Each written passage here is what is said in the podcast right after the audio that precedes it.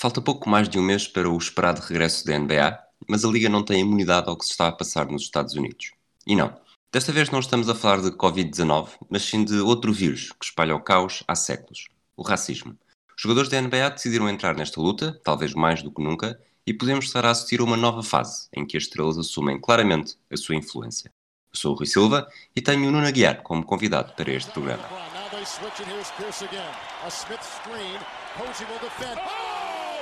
LeBron James with no regard for human life.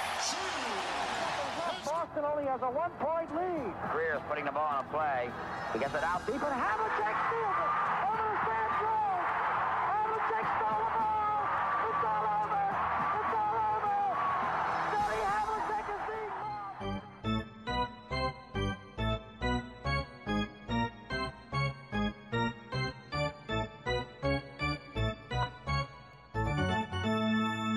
Olá Nuno, como é que estás? Olá, bom dia, tudo bem? Tudo bem. Como é que estás a ver este, este assunto dos últimos dias? É um era algo que já, que já se esperava mais tarde ou mais cedo? Uh, ou, ou que surgiu agora? O, o problema uh, parece-me que é uh, que já é antigo. Curiosamente, o que parece ter acontecido é como uma certa política da Liga e do Comissário parece ser mais simpática para os jogadores e mais um, e tentar ouvi-los mais, envolvê-los mais nas decisões, eh, se calhar não explodiu tão cedo também por causa disso, porque o Adam Silver é um comissário que os jogadores, na sua maioria, parecem gostar bastante. Um, o problema uh, é obviamente mais profundo.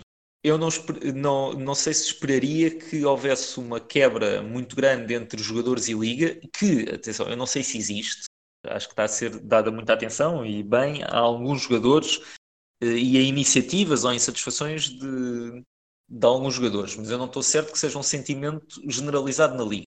Acho que é preciso ter isso em conta. Uh, eu não esperaria que fosse agora, até porque eu suspeito, nós, a NBA está bastante silenciosa em relação seja a políticas da liga ou ao, seu posicionamento, mas eu suspeito que a NBA vai, ser, vai apoiar tudo o que os jogadores queiram fazer e imagino que a política que agora venha aí, que deve ser anunciada pela Liga, vai uh, uh, trazer mais diversidade, obrigatoriedade das equipas a nível de contratações, etc. Imagino eu.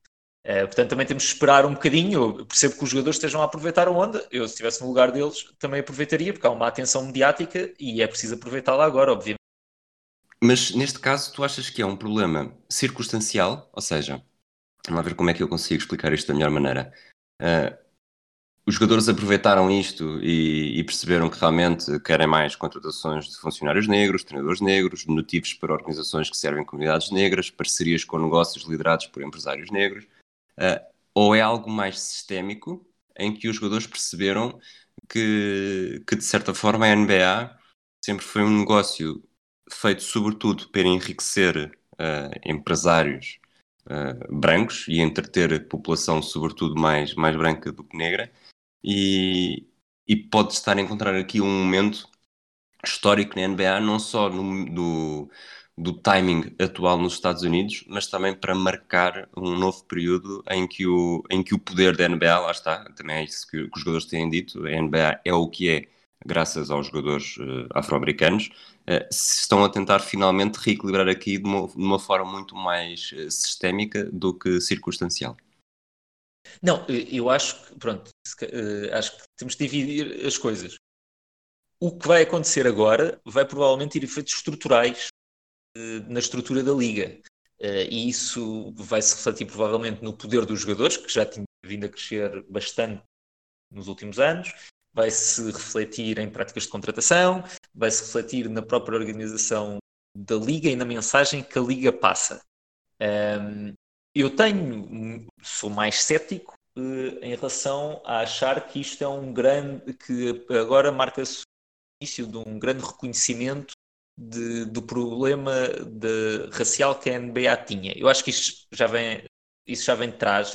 Há, N debates ao longo dos tempos de não contratação de treinadores eh, considerados excelentes candidatos para certos lugares devido a questões raciais, ou seja porque os donos das equipas ou os general managers dão prioridade a treinadores brancos, uh, os, o, a própria contratação de general managers é ainda mais problemática do que provavelmente do lado dos treinadores. Portanto, eu acho que o reconhecimento desses problemas uh, existia.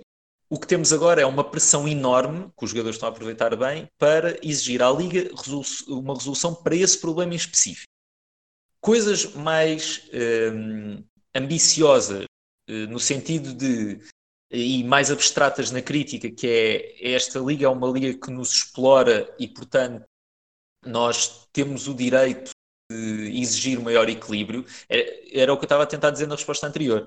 Eh, eu esperaria isso mais numa negociação salarial. E o que nós vimos foi, na negociação salarial anterior, os jogadores foram totalmente atropelados pelos donos uh, das equipas.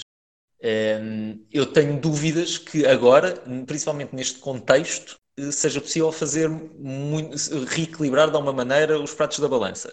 Uh, acho que nas outras coisas que estava a falar antes, acho que sim, vai haver mudanças e imagino eu que os jogadores façam muita pressão se essas mudanças não forem tão dramáticas como eles esperam e bem que sejam.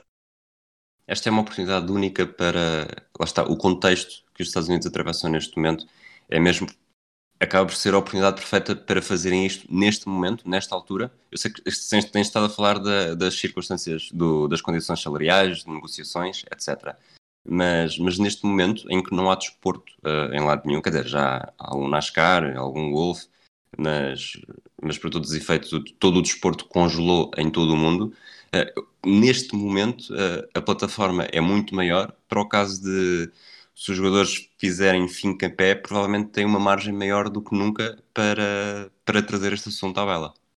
Exatamente, acho que tem, tem que ser agora. Eles perceberam isso e por isso é que alguns jogadores estão a utilizar quase uma espécie de chantagem, dizerem ehm, eu quero primeiro ver quais são os planos da Liga para abordar estes assuntos, para abordar a contratação, as questões de maior, de maior inclusão racial na Liga, agora, antes de me comprometer a ir para a bolha de Orlando jogar, ou antes de nós percebermos se vamos dar mais X jogos à Liga para conseguir eh, ainda obter algum rendimento no final, no final do ano.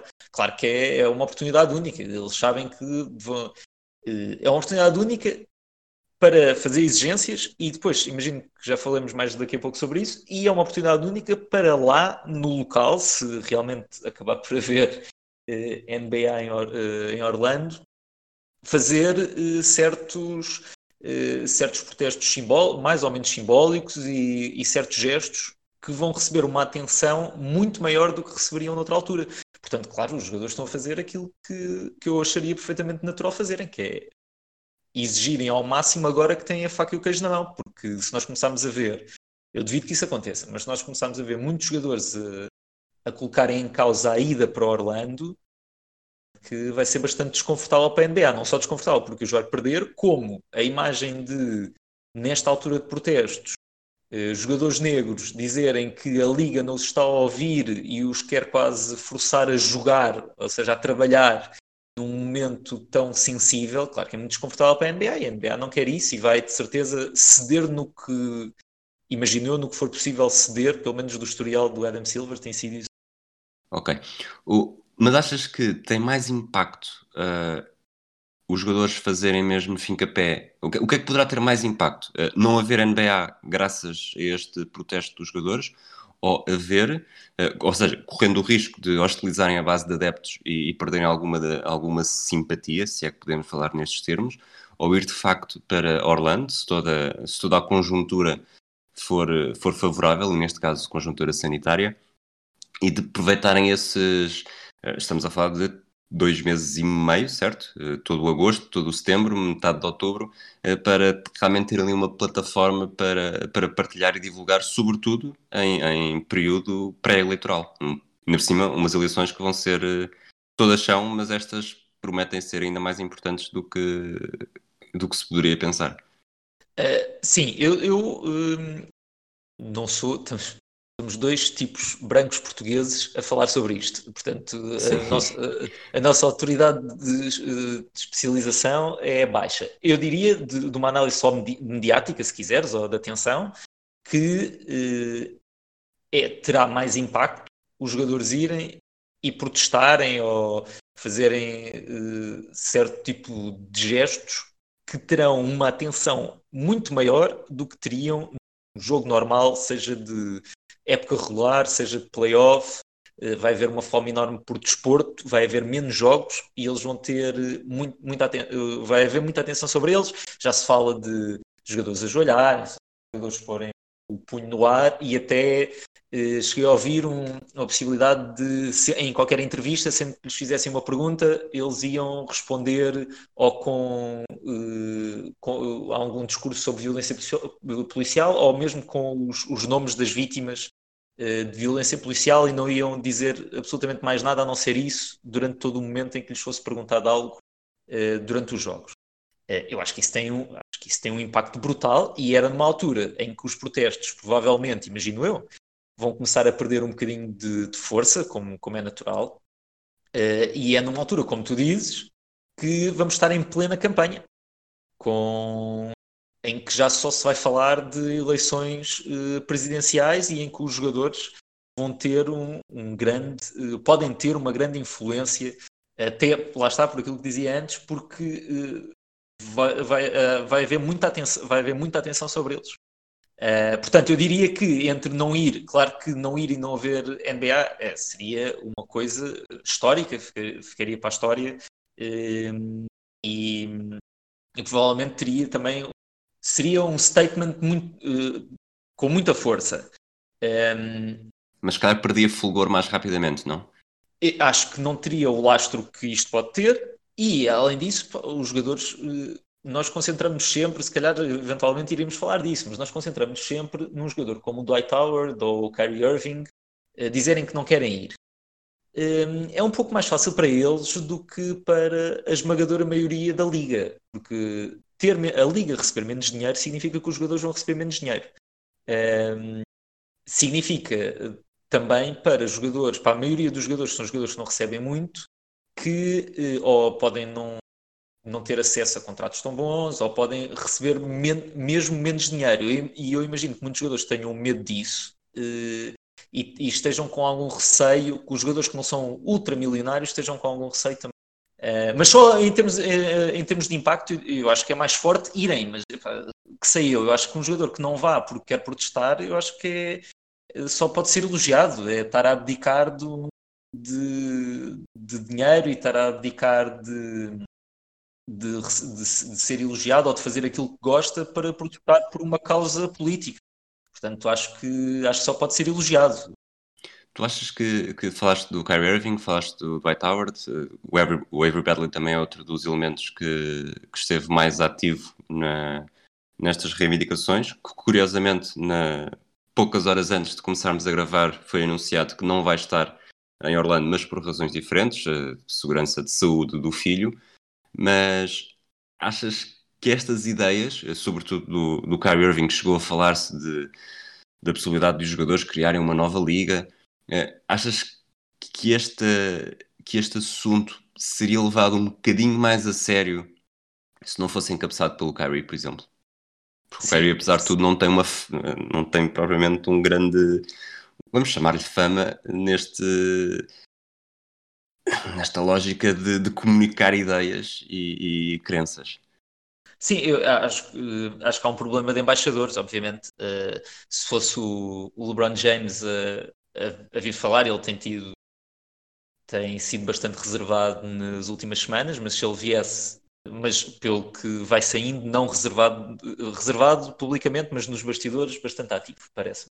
Um, se fosse o, o LeBron a falar, mesmo que dissesse, ele diria de maneira diferente, mas se a mensagem central fosse semelhante, eh, a reação parece-me a mim que seria bastante diferente, eh, seja dos mídias, seja do resto dos jogadores. O Kyrie Irving não é um bom embaixador, o Dwight Howard não é um bom embaixador, eh, mas são os embaixadores que existem. E acho que também nós devemos ser justos e julgar as ideias pelo, pelo que são. Um, o Kyrie tem um problema que é de de não gostar do confronto de ideias, parece-me a mim. Ou seja, ele não gosta de ser, uh, não gosta de ser contrariado. Isso é um problema quando se quer, uh, quando se quer debater no espaço público. Um, Agora, a ideia em si, a ideia em si, se estamos a falar de, da liga, da possibilidade de uma liga alternativa, eu acho que ela acho que ela é, tem, vários, tem vários obstáculos e acho que esta é a pior altura para, para estar a pensar fazer, fazer isso. Por isso é que eu, no início, logo na primeira resposta, eu sei que não é disso que estamos a falar, uh, falei dos, uh, da questão salarial e das negociações salariais de contratação coletiva. Porque uma coisa é nós dizermos, eu não, vou fazer, eu não jogo até isto estar resolvido e fazer um braço de ferro com os donos e, eventualmente, enquanto isso não acontece, os jogadores auto-organizarem-se sozinhos e fazerem mini-ligas ou, ou o que quer que seja para uh, conseguirem ganhar dinheiro enquanto estão parados. Uh, e outra coisa, e nós temos exemplos disso, é tentar mesmo criar uma liga rival à NBA. Uh, isso tem, tem vários problemas, em relação à NFL nós vimos ligas falharem, tentaram ser concorrentes Ligas, curiosamente, essa guerra foi, foi criada, criada, quer dizer, foi levada a cabo pelo atual presidente dos Estados Unidos, na altura depois de um longo processo, uh, há um, um comentário de ESPN sobre isso, acho que a recompensa foi qualquer coisa como um dólar, portanto... Pois. Um, é preciso uh, muito investimento, é preciso muito tempo, Uh, e, mais uma vez, uh, grande parte dos jogadores tem uma carreira relativamente curta na NBA e é preciso convencê-los e dizer-lhes vocês têm que estar dispostos durante uh, três anos a terem uma vida muito diferente daquilo que tinham antes para depois, eventualmente, nós, se por acaso ganhassem a guerra, para depois nós conseguirmos conseguir ter melhores condições. acho que é, é, é um debate que não me parece que o Kyrie Irving eu só tenho acesso, eu não tenho acesso ao que o Kyrie Irving disse, tenho acesso àquilo que é reportado que ele disse aos colegas e, e eventualmente a jornalistas off the record. Portanto, eu não sei, ele não falou sobre isto em público, mas não me parece que haja uma preparação, uma preparação institucional, uma preparação de reflexão em relação ao que isso significaria, lançar uma nova liga. Parece que ele falou de lançar uma nova liga como se fosse, epá, é fácil, eu pego nos jogadores, que são os melhores jogadores do mundo, e em vez de jogarmos para estes milionários, vamos jogar para nós próprios e isso é verdade no, uh, no, no, de uma maneira muito abstrata. É muito mais fácil encontrar um milionário que quer investir num desporto em crescimento e tirar o milionário que lá está e vir outro milionário e investir. Isso é muito mais fácil de encontrar. Existem mais milionários interessados de certeza neste negócio, porque é um negócio do que encontrar uh, os, os melhores jogadores do mundo que já ali estão. Portanto, eles obviamente têm uh, eu acho que teriam uh, vantagem negocial e acho que eles poderiam ser muito mais agressivos nas negociações. Agora, criar uma liga é um bocado diferente. Uh, eu acho uma liga rival à NBA é mais complexa e muito mais difícil e trará muito mais perdas económicas do que se calhar os jogadores estão a, uh, aceitariam. A, possibilidade da liga é algo que, não necessariamente, mas vai ao encontro das ideias que que li num livro, foi o primeiro livro que li este ano, sobre chama-se 40 Million Dollar Slaves, do William C. Roden, em que ele fala muito uh, da evolução do atleta negro e de como até agora tem sido um rolo. Ele é, ele é bastante, uh, talvez, extremista, uh, pareceu-me, lá está, como tu disseste há bocado, um português branco a ler aquilo, mas em como até agora o atleta negro, o, o livro é de, do início do século XXI como atleta, nunca conseguiu aproveitar verdadeiramente o poder que tem e a influência que tem no desporto. E, tenho a certeza, não, não, não, vi nenhum comentário do autor, nem sei se está vivo ainda recentemente, sobre, sobre esta possibilidade da liga, mas o, o que ele fala é que pronto, os jogadores uh, negros entram rapidamente num, na dinâmica feita para, para enriquecer uh, bilionários brancos da indústria do desporto uh, tornam-se alienados e nunca conseguem assumir verdadeiramente a sua influência, uh, tornando-se, lá está, uh, escravos de, de 40 milhões de dólares. Ou seja, enriquecem individualmente, mas não estão a contribuir e provavelmente até estão a, a afetar que haja uma verdadeira distribuição de riqueza entre aqueles que verdadeiramente fazem o desporto andar para a frente. Achas que acaba por ser isto que se passa? Consegues entender este ponto? Ou, não, ou na verdade. Sim. Diz, diz, diz. Não, eu consigo perceber. Ehm, eu, eu não sei se é esse o ponto que ele, que ele toca, mas, por exemplo, acho que eh, aquilo que, que temos visto. Ou seja, há duas partes. Eu acho que ele, eu não sei, tu dizes que esse livro é de que ano? Só, por, só porque por curiosidade. Começou, é... O livro começou a ser escrito em 97, não sei exatamente em que ano é que foi lançado, mas o título, o título é com base numa expressão que foi dita em 2000, na época 99-2000, portanto há de ser ali no, nos primeiros anos do século XXI. O LeBron James era rookie, portanto... uh... Ok, sim, ok, até 2006, estava aqui a ver. Um, e, eu acho que ele, uh, Nendo, pronto, acho que temos que, há é muito diferente, acho, os, os esportes também são diferentes. E acho que é curioso que se, se ele se calhar tivesse a escrever o livro agora em 2000, 2020, ah, 2019, estaria muito mais pessimista do que estava no livro, se calhar com a NFL. Acho que é, é possível que chegasse a essa conclusão, mas se calhar um pouco mais otimista em relação à NBA. Porque acho que o que tivemos nos últimos anos na NBA foi um, um poder muito maior uh, dos jogadores do que tínhamos no passado, seja em relação a para onde vão, com quem quer jogar. Uh, acho que se houve uma, uma transformação nos anos mesmo muito mais recentes foi nesse lado do poder dos jogadores. Por outro lado, e para não estar a massacrarem na questão salarial, os jogadores, na última vez que tiveram de negociar um contrato coletivo, perderam para os donos.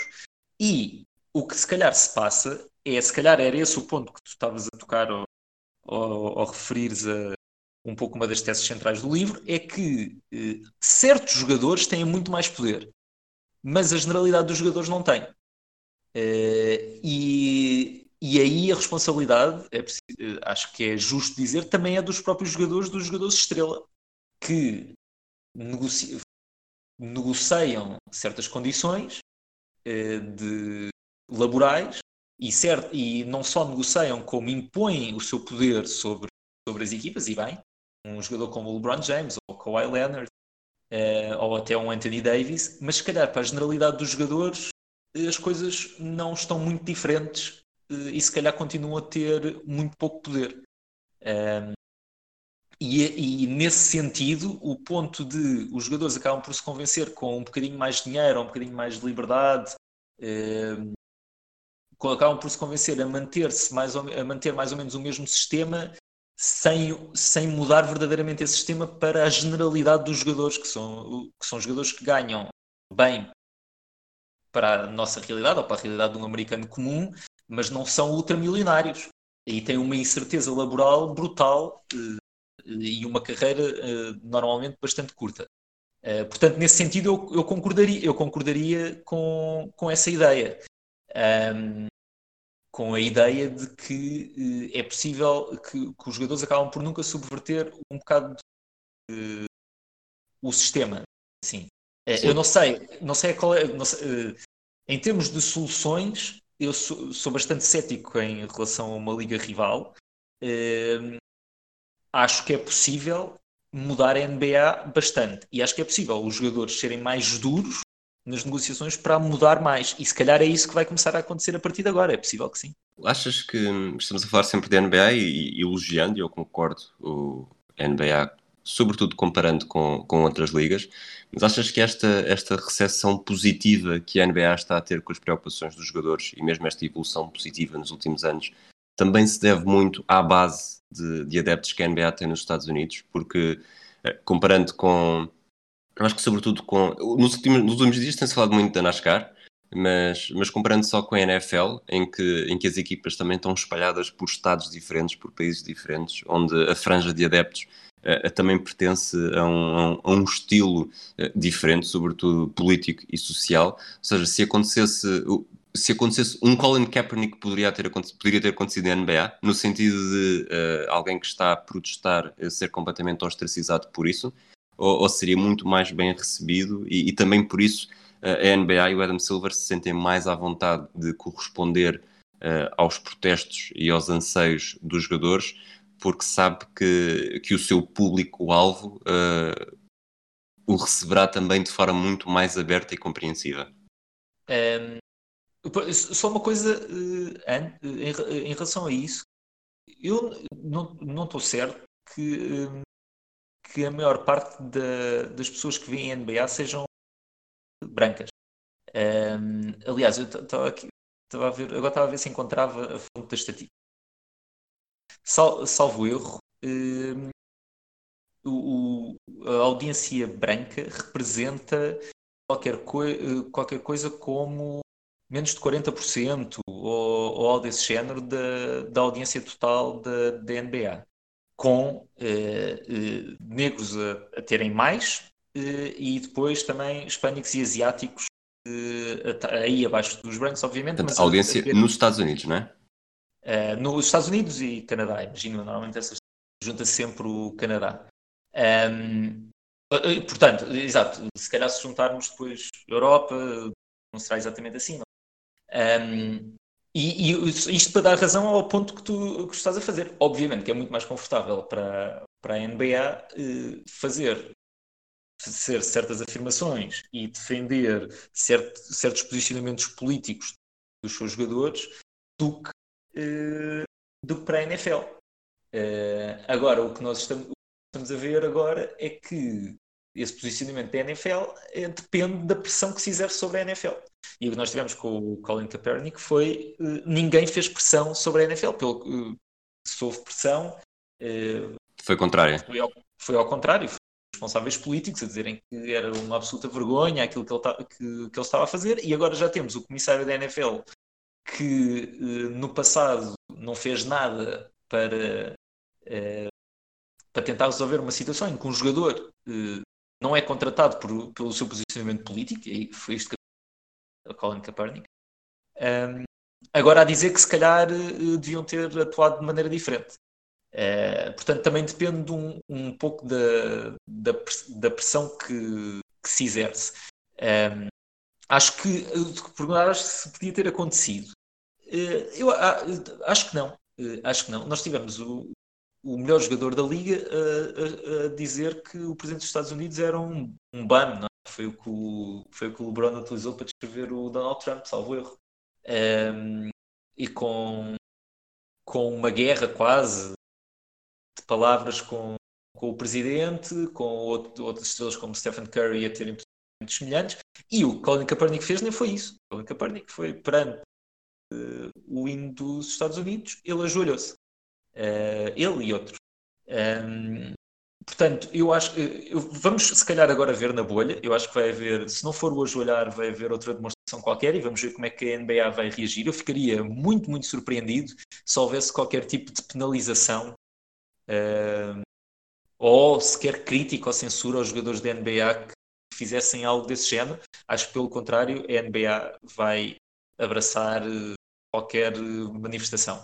Eh, desse género. Deixa-me só dizer que sobre isto eh, não devemos também ser, eh, ser ingênuos. E isto acontece porque em termos financeiros o Colin Kaepernick entretanto é uma das caras da Nike. Portanto em, em, termos financeiros isto faz sentido também para a NBA basta quando não faz sentido a NBA não, não é assim tão aberta a posicionamentos políticos como basta nós recuarmos este verão que parece que já foi há 10 anos este verão passado Uh, em que uh, um general manager sim, da NBA fez uma declaração política sobre Hong Kong e a NBA quase deu a cambalhota, fez o pino para tentar esvaziar as declarações do, do Daryl Morey. O mesmo, pronto, isso é um problema da NBA, isso é um problema com os jogadores, em que tivemos vários jogadores, incluindo o LeBron James, a dar a entender que o Daryl Morey não devia ter dito isso, embora no caso dele até podemos dar o desconto porque ele dizia que estava na China e portanto sentiu a sua a segurança, a segurança em risco. Exato, em risco, portanto eu até posso dar esse desconto, mas não houve nenhum apoio uh, às declarações de Daryl Morey. Por, pelo contrário, a ideia que ficou é que ele vai ser despedido a qualquer momento, uh, mal haja oportunidade, a NBA só quer evitar, a NBA e o dono da equipa quer evitar que, seja, que se perceba muito diretamente que é por uma questão de censura de ideias políticas. Uh, portanto, tem muito a ver com a economia, obviamente, Uh, por outro lado, há uma série de valores que a NBA vende posterior que também ajudam a liga que eu acho que são verdadeiros, não é tudo cínico, acho que são verdadeiros, uh, até porque isso, isso ajuda os jogadores a estarem contentes e os jogadores contentes é bom para a liga. Certo. Tu achas que vou-te fazer aqui uh, fazer, vestir a pele do Adam Silver? se estivesse numa reunião com os jogadores, Terias alguma sugestão específica para o que se poderia fazer em Orlando, além de tudo aquilo que já, que já fomos falando neste episódio? Um, não, eu acho que estamos a falar de coisas de gestos, eu acho que tem que deixar os jogadores, e eu, se fosse o Adam Silva nem lhes perguntaria nada, acho que os jogadores devem atuar como deve, como quiserem. E, e, isto, eu estou a dizer isto, é a minha opinião, e isto, se eu fosse comissário, acho que não me meteria nesse, nesse lado. Acho que acho que dá a mensagem errada numa altura em que tu deves ouvir, estares a fazer exigências, este ou aquele gesto, com coisas ainda por cima que são simbólicas. Acho que não é a altura certa para fazer isso. Acho que o que a Liga deve fazer, não é simbólico, é apresentar o quanto antes, eh, e o quanto antes é antes de se iniciar os jogos, obviamente, um plano eh, que descanse os jogadores no lado mais concreto da coisa, em termos de diversificação eh, e integração racial. Nós tivemos ainda há um mês aquele caso que ninguém conseguiu perceber do Chicago Bulls que não entrevistaram um único candidato pertencente a uma minoria para o cargo de general manager. Uh, isto gerou-se uma mini revolta uh, na liga entre general managers ou adjuntos uh, que são negros e que acham que há ótimos candidatos que não, são, é, não é escolherem, é nem sequer os entrevistam.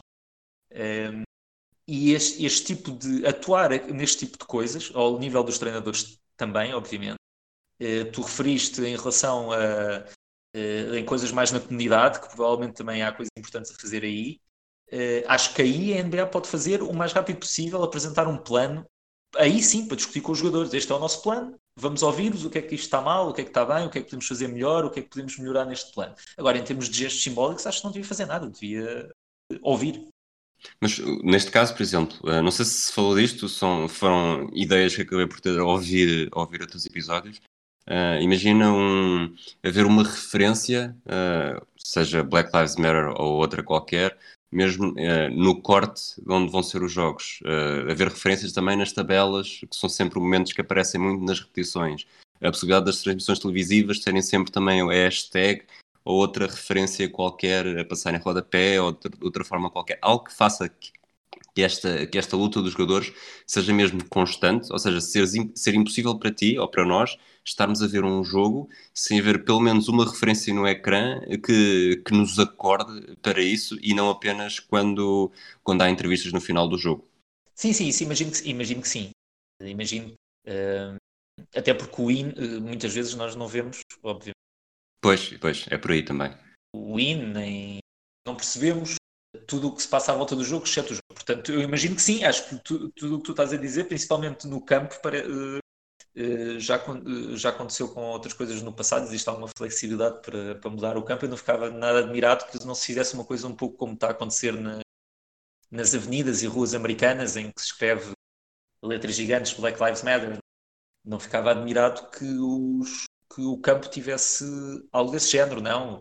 Uh, agora, não, li nada sobre que ideias concretas é que a Liga possa ter, mas aí sim, aí, ok, uh, aí sim acho que pode haver atuação da Liga e apresentar aos jogadores uh, ideias. Eu pensei que estavas-te a referir a coisas mais simbólicas e aí acho que não deve haver intervenção. Muito bem. Um, estamos mais ou menos a chegar, a chegar ao fim deste segmento e, e, já que o Avery Bradley foi, foi uma das vozes mais ativas deste, deste movimento na última semana, e ele é jogador dos Lakers, tu és adepto dos Lakers, ele já, já anunciou que, lá está, como disse há pouco, que não vai estar em Orlando por causa da saúde do filho, de, do filho mais velho, que tem 6 anos. Uh, fazendo esta pergunta agora mais desportiva, de que forma é que os Lakers vão sentir esta, esta ausência? Partindo do princípio, e estamos a fazer figas para isso, que haja mesmo NBA, que os casos não se tornem descontrolados, de que forma é que os Lakers vão sentir esta ausência e que impacto é que poderá ter? Sabes que é, é muito difícil, tem sido muito difícil para mim pensar uh, em coisas uh, 100% de desporto, ou seja, o que é que vai acontecer. Eu estava muito entusiasmado com, esta época, uh, por motivos óbvios, porque muitos anos os Lakers deixaram de jogar mal e acho que tinham uma hipótese de facto de serem, serem campeões e agora tenho tido dificuldade se querem pensar no, na vertente uh, desportiva, também se calhar para me defender a mim próprio, porque eu não sei ainda se, não sabemos ainda se vai haver NBA. Uh, eu acho Nunca que o... Exato. Uh, eu acho que o Bradley, eu acho que vai ser, acho que vai ser complicado. Eu, pronto, não é uh, uma ausência, não está no top 5 dos jogadores mais essenciais dos Lakers. Mas eu acho que nas coisas pequenas pode fazer muita falta. Eh, ele no jogo, no, um dos jogos mais importantes que os Lakers tiveram foi o, o jogo contra os Clippers, muito perto da época ser, ser interrompida, em que nós vimos a importância que ele tem quando o lançamento está a cair. Ele marcou, não sei se foi 20 ou 22 pontos, assim, algo, algo desse género. Uh, mas mais importante do que isso foi uh, ele ser um dos jogadores que mais diretamente, por exemplo, uh, enfrenta o Patrick Beverly. Logo no início do jogo, ele rouba-lhe a bola, marca contra ele e a seguir diz uma data de coisas que não ficam bem nós repetirmos, se calhar, aqui neste podcast, na cara dele, e não tem mesmo medo do Patrick Beverly, que é um jogador que costuma tentar intimidar uh, os outros jogadores. E viu-se que a partir desse momento a intimidação do Patrick Beverly naquele jogo desapareceu. Uh, e portanto, mesmo nessa, nestas pequenas coisas de capacidade defensiva, de agressividade, é um jogador bastante importante. Uh, pelos vistos, vão substituí-lo com o J.R. Smith, uh, o que me deixa um bocado. Pateiro ou pataro? Exato. Uh, deixa-me um bocadinho nervoso em relação uh, a situações de shot clock e de, e de capacidade de concentração. Por outro lado, um dos problemas dos Lakers não é um problema, porque nós até temos bons lançadores, mas uma, uma das necessidades, porque tem sempre necessidade disso quando estás a jogar com, com o LeBron James na equipa, é de mais lançadores, e aí o J.R. Smith potencialmente é um upgrade em relação ao Avery Bradley. Um, é um, um downgrade em tudo o resto. Portanto, não sei. Vamos, vamos ver, esperemos, em, a partir do final de julho. Só para terminar, este é o episódio, o episódio 30. Uh, 30 é um número bastante melhor que o 29, onde só havia 26 jogadores, uh, cada um pior que o outro. Uh, números de 30 na NBA já houve 223, alguns deles ainda ativos. Uh, quem é que decides trazer para, para a conversa? Eu sei que quem, quem, ouvir, quem ouvir isto e souber mais ou menos de cor vai acha obviamente nós vamos falar de, do Curry, não é? Estou a falar, obviamente, do Del Curry, esse grande lenda, do Stephen Curry. o Del Curry que também foi número 30, não é? Também usa o número 30 e o irmão dele também usa o número um, não, eu acho que, pronto, é um jogador que ainda está a jogar. Eu acho, acho mais piada deixar os jogadores acabarem a, a, carreira, apesar de ser um dos jogadores mais underrated, acho eu, da NBA atual. Mas o que eu acho mais piada é outro 30, que é o Rashid Wallace. Eh, ele, para mim, eh, tentar não, não demorar muito tempo com isto, ele é um, é um jogador que eu sempre gostei, o que é curioso, porque sempre foi, é um jogador que a minha equipa uh, sempre jogou, uh, sempre teve que atravessar o caminho dele e muitas vezes ele não deixou que nós uh, passássemos por cima dele. ele estava nos Blazers quando os Lakers ganham o final de conferência naquele jogo 7 épico, ou seja, ele está no, está no momento, que, se quisermos, que é o momento fundador de, daquela dinastia, que é aquela jogada. O Eliup. Tem aquela jogada épica do Eliup. Uh, uh, está depois, está depois em 2004, quando, quando os Lakers perdem com os Pistons nas finais. e depois está num momento que é mais infeliz para ti, mas que eu não vou deixar de sublinhar, uh, nas finais de 2010 com os Celtics, ou seja, em três equipas diferentes, sempre contra os Lakers, e aí nesse caso uh, perder uh, contra os Lakers nas finais, com um protagonismo que ninguém imaginaria que ele acabaria por, por, ter, na, por ter naquela altura, porque, os, porque os Celtics tinham lesões, então ele acabou por jogar muitos minutos nesse, no jogo 7 das finais, de, das finais contra os Lakers, incluindo, acaba por marcar um triplo, é mesmo no, não sei se é no último minuto, se é no último minuto e meio em que eu já eu estava a ver o jogo e achava, ok, isto está feito para os Lakers ali no, acho que é no último minuto, e ele ainda marca um triplo com o Kobe a correr uh, para a cara Sim. dele, a tentar que ele não lance, e ele marca o triplo e consegue manter os Celtics ainda dentro do jogo. Uh, é, é, interessante porque é um jogador que seria perfeito para esta era. Ele acaba a carreira num momento em que se começam a valorizar mais coisas em que ele era bom, que é uh, um excelente defensor com braços grandes, e ao mesmo tempo capaz de lançar de fora. Ele seria um 5, uh, seria, um, seria um Draymond Green com o melhor lançamento exterior, se, se quisermos. É um jogador diferente, que não passa tão Com o mesmo alfeitio? Exatamente, e depois ainda tem isso. Uh, por isso é que eu gostava também dele, que é um tipo que ele tem, acho eu, ainda o recorde de técnicas num, numa época, salvo erro. Que ele basicamente era uma, uma técnica jogo sim, jogo não. Um, e tem a melhor, não é a melhor frase, mas é uma das melhores frases. Era o que eu ia, ia lançar-te isso, sim. Ele, portanto, ele foi campeão em 2004, tá, foi quatro vezes All-Star e é o fundador da frase. Uh, diz lá qual é que é? Ball Don't Lie, que é, que é, que é incrível, que é, para, quem não, para quem não saiba, é quando ele, ele faz uma falta que acha que não fez e o jogador vai para a linha do lance livre e falha o lance livre ele gritava Ball Don't Lie, a bola não mente que é, é incrível. É... e há, há, vários vídeos desse género, um até se percebe claramente, e é das. Se nunca viram, uh, procurem, porque é das melhores coisas que se pode, que se pode assistir no momento. Portanto, Shid, incrível, sou fã, uh, é um excelente número 30. Ok, está feito então o episódio. Nuno, muito obrigado por teres, por teres vindo aqui mais uma vez falar connosco. Obrigado, obrigado eu. eu sempre, gosto sempre de falar sobre NBA Vamos esperar que possa haver temas para as próximas semanas e que o tema não seja afinal está tudo cancelado, não está nenhum episódio previsto, mas também vamos vendo o que é que, o que, é que vai acontecer, o que é que motiva. Um abraço a todos e até à próxima.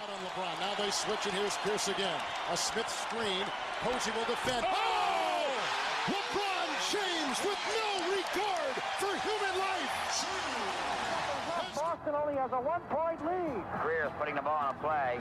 He gets it out deep, and Havlicek steals it.